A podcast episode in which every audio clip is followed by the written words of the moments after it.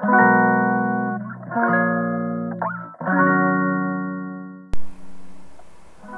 んばんは。ヨガじゃない話、えー、倉本奈々子です、えー、こんばんは。今日はね、えー、朝あの生徒さんと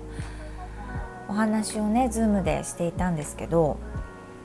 あのラジオもね本当に聞いてますって言ってくださってで何度も聞いているあのなんだろうなお話があるんですって言ってくれてそれはね産後のお母さんの多分時間の使い方とか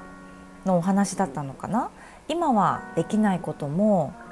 うん目標を持って諦めないで、うん、いつかできるよっていうことを信じて諦めずにあのいてほしいなっていう話をしたと思ったんですよね。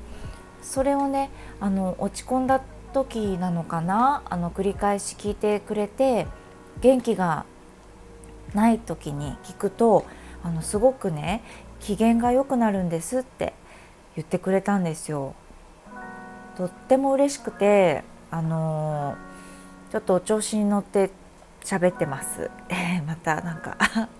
ラジオ話さないとなと思って。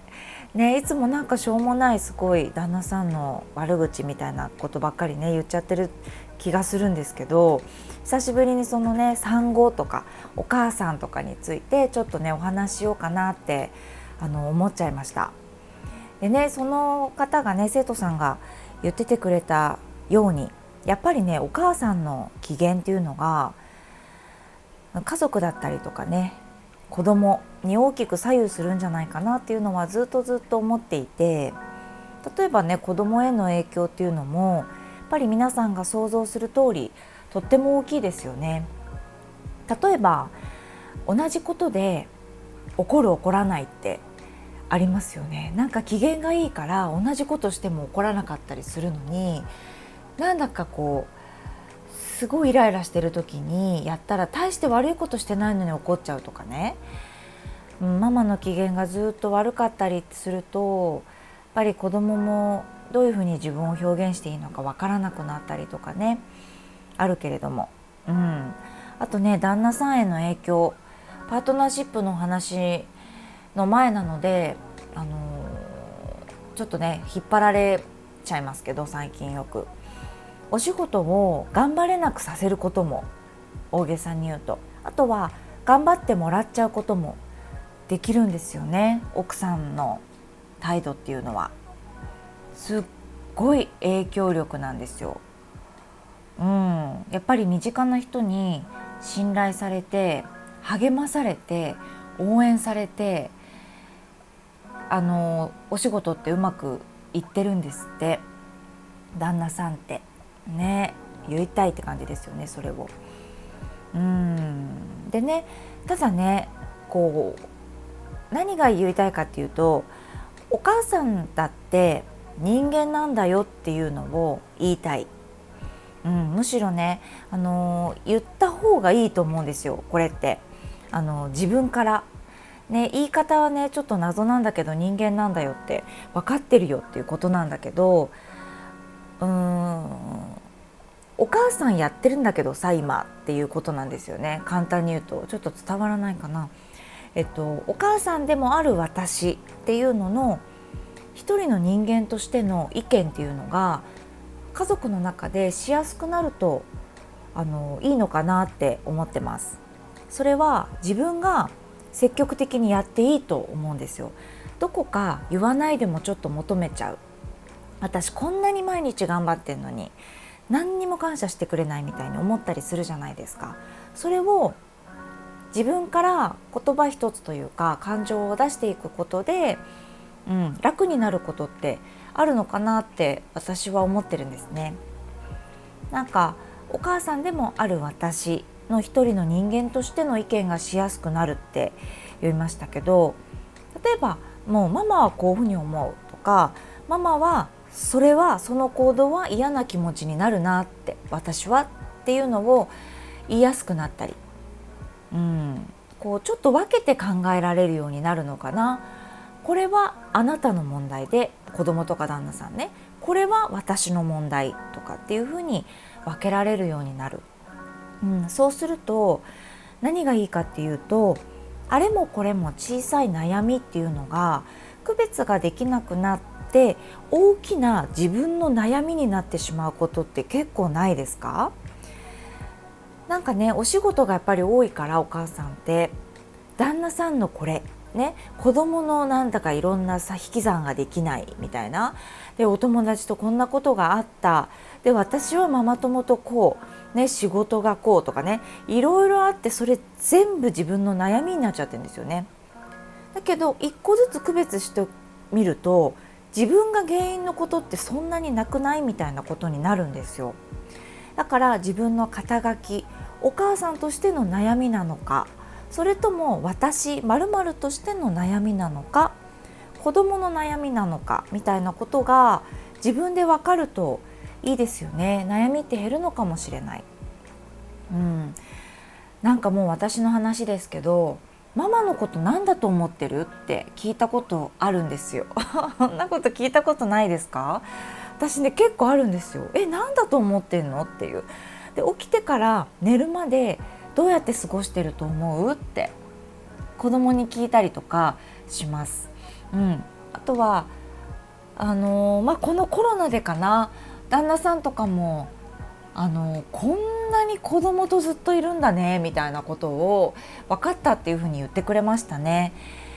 ずっと喋ってんだね子供みたいな。私の旦那さんって子育ては参加しない気がする。なんかしてないですね。お風呂入れたりとか赤ちゃんの時から寝かしつけたりとかミルクあげたりおむつ替えたりとか全然したことないですね。でしてもらおうともしなかったっていうのもありますけどもう遊び担当なんですよね。遊ぶっていうことを子供同士みたいなお友達みたいになっちゃってるんで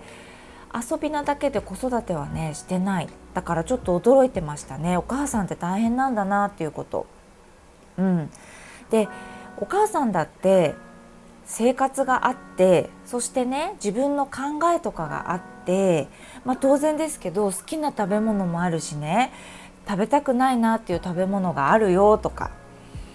っていう話をなんか子供にしたりしてると尊重してくれるっていうのかなお母さんのこと何してる時が楽しいとか、えー、今日僕たちは特に何もしたくないからママがしたいことしようよみんなでみたいな風に聞いてくれたりなってきたんですね子供が。なんかそれって自分の人格っていうか私だってあの生きてるんだっていうのをすごくしつこく家族に言ってきた結果なのかなとかって思います。どうしてもねお母さんってこう完璧を求められてる気がしませんか？うーん。なんか誰かのためにやっぱり尽くすことが仕事みたいなところあるから。ででも人間なんだからね今日はもうだらけたいなとかっていう日もあるし。まあトレーニングねしてたりとか心のねなんか自分の時間があのー、本当になかったりすればねこう満たされてない状態が長く物理的に続いてしまう状態であれば当然だけど機嫌にこう左右されてしまうっていうこともあるからね全然いいんですけどねそれはそれで。ただこうスーパーマンみたいな感じだと思ってもらっちゃったら困るんですよっていうことを言いたいですよね。うんそれぐらい家族っていう枠の中で生きているとちょっと当たり前になってしまうから。だから思いをね言葉にして伝えることの大事さだったりとか近い人だからこそねそれが例えば本当に子供だったとしても言ってこうよっていうことあの辛くなっちゃうと嫌じゃないですか。なんか日常。ね。で理想の関係に家族とかねうんその枠の中の自分の生活の中ね、うん、を理想にこう持っていくことも自分発信でできるかもしれないよっていうのを、あの伝えたいかな。このお母さんたちに。うん。私なんかよりももっともっとあのなんだろうなお母さん歴とか言っていいのかな。が長いお母さんとかがねいると思うんだけどやっぱり分かり合いたいですよね。そうだよねそうだよねって共感したいのかなって。で今日その生徒さんとね朝ちょうどそんな話をしてほっこりしたんですよね。あ共感してくれてる人がいるんだなっていうところ。で私もなんかこう共感したいなっていう意味で話しているっていうこともあるんですけどね。でその方とかね多分本当に優しいから言葉を選んで、あの、伝えてるみたいなんですよね家族に対しても。ね、相手のことを考える優しい人こそやっぱりそういう自分の理想だったりとかっていうのを身近な人に言えなかったりするからね。あのどんどん言っていきましょうっていうこと。うんなんかね今日今日っていうかね昨日もと今日か2日間。私の旦那さんは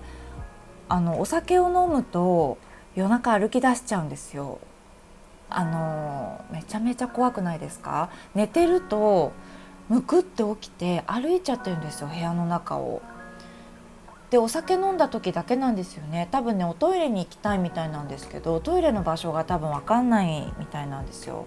ですっごいゆっくりすり足で歩いてるんですよ床をだからそれで起きちゃうんですよね私が。で3回ぐらい起きちゃって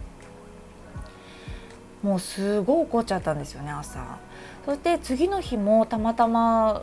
なんかあのご飯を食べる用事があったみたいで2日連続なんかお酒飲んじゃってで2日目昨日今日かにまたなんかすり足ででカーテンを開けて月を見てるんですよいつも。最終的にね。